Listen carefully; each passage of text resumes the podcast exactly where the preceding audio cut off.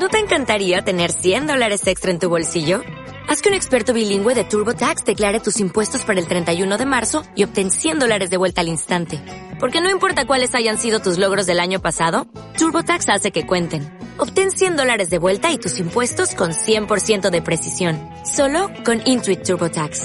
Debes declarar para el 31 de marzo. Crédito solo aplicable al costo de la presentación federal con TurboTax Full Service. Oferta sujeta a cambios o cancelación en cualquier momento.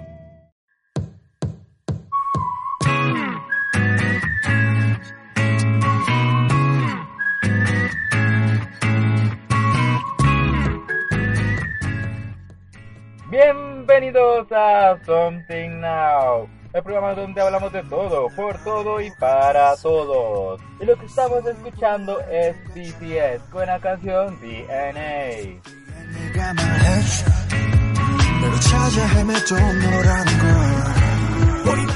Y en este segundo programa vamos a hablar sobre dos series, las cuales se encuentran en Netflix y son American Crime History, primera temporada, y La Casa de Papel, primera y segunda temporada. Así que empezamos.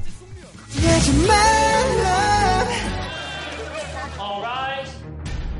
You're gonna say this case is all about race? Yes, because it is.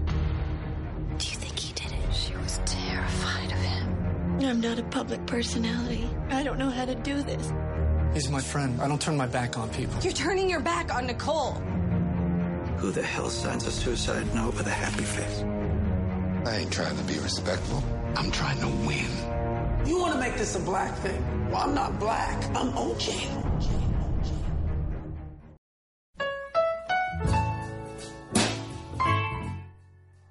The People versus O.J. Simpson o Crímenes Americanos todos contra O.J. Simpson. Esta serie es la primera temporada de la serie antología de crímenes de la cadena FX. La serie nos cuenta la historia del asesinato de Nicole Brown, efectuada supuestamente por la estrella de la NFL, O.J. Simpson. En la madrugada del 13 de junio de 1994 son encontrados los cuerpos sin vida de Nicole Brown Simpson y Ron Goldman en la entrada del condominio de Brentwood. Las sospechas caen sobre el exmarido de Brown, O.J. Simpson. La Fiscalía del Distrito, Marcia Clark, toma el caso inmediatamente y descubre que Simpson había golpeado a su exmujer en el pasado. Este es el preámbulo de la serie.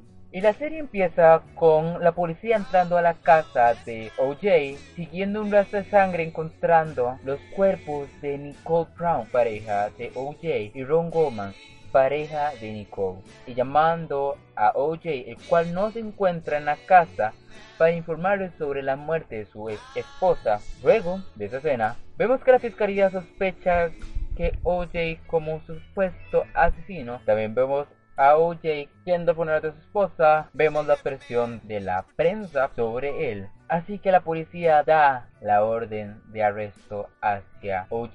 Cuando OJ entera esto, intenta suicidarse escapa en una bronco para no ser atrapado ni arrestado por la policía. Y esta escena que me gustó mucho, usaron escenas reales porque esta historia, pese a que tiene muchas cosas de ficción, está basada en una historia real. Así que por lo menos esta escena eh, fue real. Entonces finalmente lo arrestan o él se deja arrestar.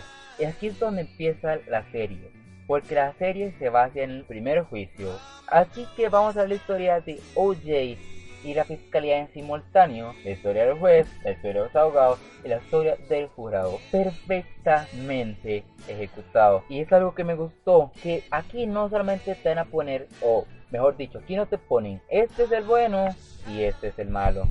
Sino te presentan el caso de una manera muy neutral. Y en tu momento te das cuenta que son personas. No es como una película de policías que vos vas con los policías y sabes que los policías son buenos y los maleantes son malos. Una película de maleantes que para los maleantes tienen razón y son los buenos y la policía la mala. En esta serie nos cuenta con situaciones emocionales personales de todos los miembros de la defensa, de la fiscalía, del juez. Esta es una serie corta de 10 episodios con una historia muy muy muy bien contada, con actores de primer nivel y una producción de lujo y todo en la serie te capta la atención. Son esas series que no tienen la necesidad de ver el celular, te llama la atención completamente y te da una sensación de tensión como si estuviera en un juicio real. Si una persona está escuchando esto y ha pasado por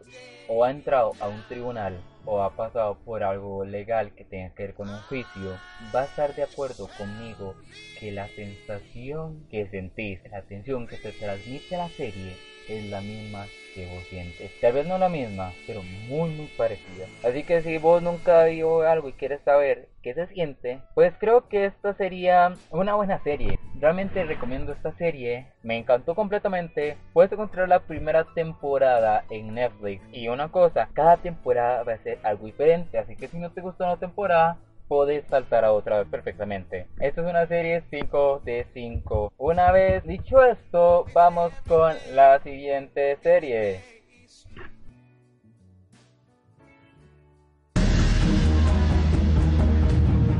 De momento nos conocéis y quiero que siga siendo así. No quiero nada de nombres, ni preguntas personales, ni por supuesto relaciones personales. Profesor. Señorita Tokio. ¿Qué vamos a robar?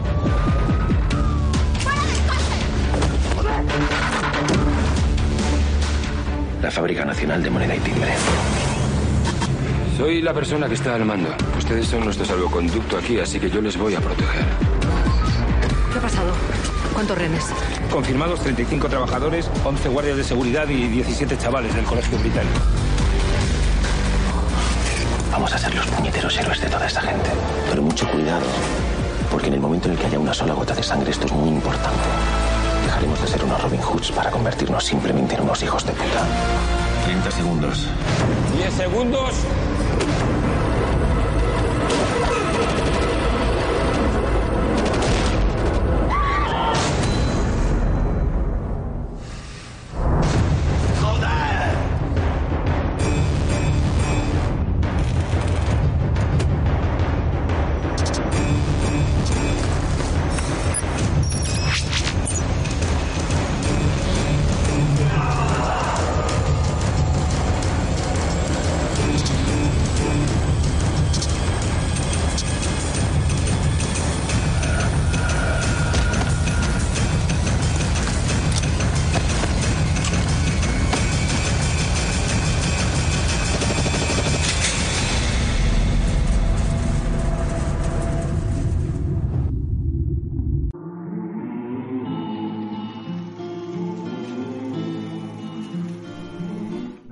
Casa de Papel. Es una serie española creada por Alex Pina y producida por Antena 3 Media, en colaboración con Vancouver Media para emisión de Antena 3, canal español. La serie empieza con el atraco a la Fábrica Nacional de Moneda y Timbre. Todo el atraco está planeado por el profesor con ejecución perfecta. Los atracadores Tokio, Nairobi, Río, Moscú, Berlín, Denver, Helsinki y Oslo son, ah, como dije anteriormente, los atracadores. El atraco será en la fábrica, pero no estarán solos en ella. Habrá rehenes, los propios trabajadores de la fábrica, junto a estudiantes del colegio británico que estaban en excursión. Los asaltantes pretenden ganarse el favor de la opinión pública para poder escapar. Eso es lo que nos cuenta Wikipedia como hipnosis de esta gran serie. Y vamos a hablar de, comienza un poco de la primera y segunda temporada, las cuales se encuentran en Netflix. Y todo empieza acá con Tokio, nuestra protagonista, con voz en off, hablando con su mamá por teléfono la cual la mamá está con la policía porque Tokio es una criminal. Cuando ella se dispone a ir Tokio hacia donde su mamá, diciendo que se despedir de ella, y la mamá le tendió la trampa porque está junto a la policía, aparece un auto con un sujeto, el cual le propone ganar todo el dinero que ella podría imaginar. Le dice que la mamá le tiene una trampa, así que como no tiene dónde ir, él se va con ella. Este sujeto se va a hacer llamar el profesor. Es la cabeza de la operación del atraco a la casa de moneda timbre de España.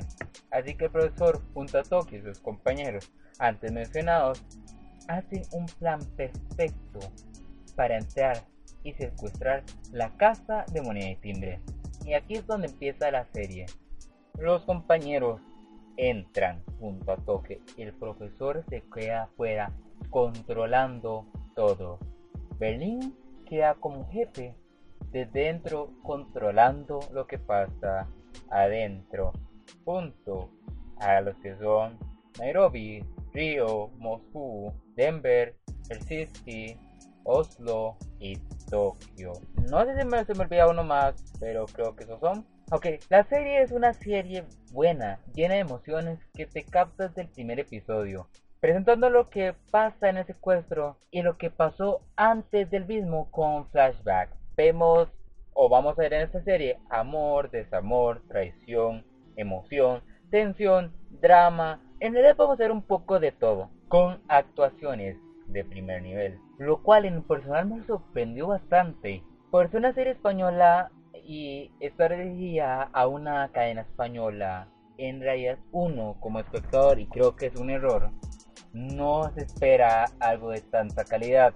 Ok, es, es español, ok, es mexicano, ok, es tico. Pero realmente esta serie está tan bien producida y con unos muy muy buenos actores pero hay algo que realmente me molestó en esta serie y en la segunda temporada, sobre todo, es que todos los capítulos tienen que cerrar con un boom o con un golpe en la mesa, como el efecto Walking Dead, que tiene que estar que diga, wow, tengo que el siguiente capítulo ya, ya, ya, ya, ¿ok? Es algo para mí en lo personal tedioso y molesto. O sea, de vez en cuando está bien, pero siempre no. Llega, llega a ser aburrido. Los personajes de esta serie son geniales y te encariñas con ellos porque cada quien tiene su forma de ser y su personalidad.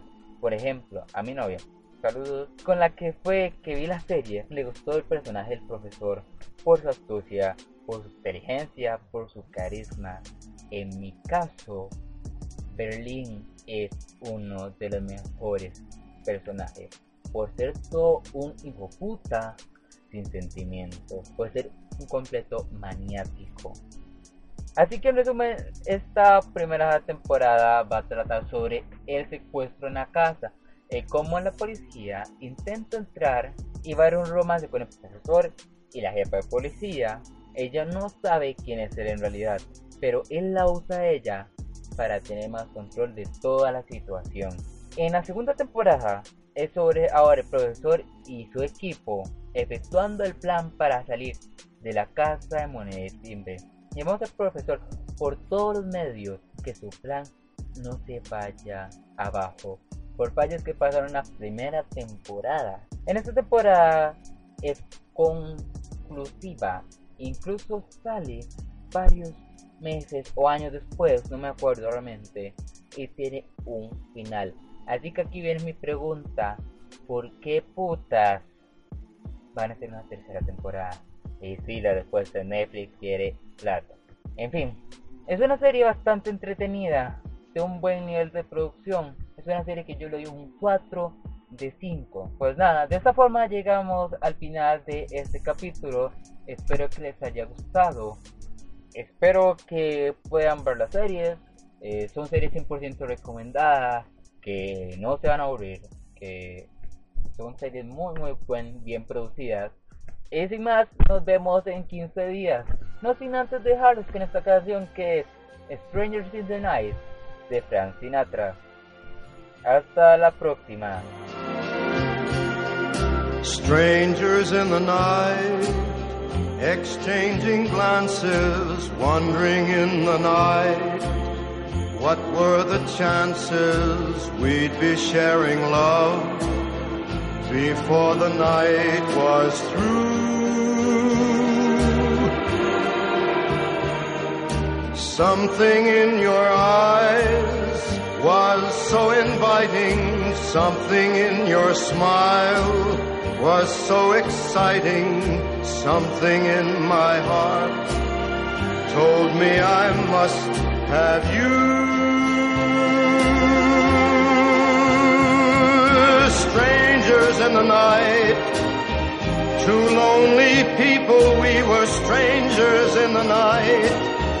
Up to the moment when we said our first hello, little did we know, love was just a glance away, a warm embracing dance away. And ever since that night, we've been together, lovers at first sight. In love forever, it turned out so right for strangers in the night.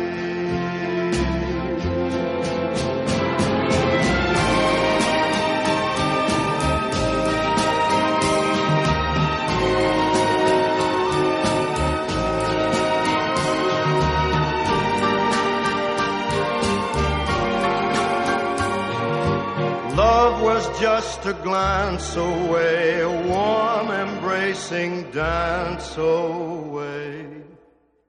Ever since that night, we've been together, lovers at first sight. In love forever, it turned out so right. For strangers in the night.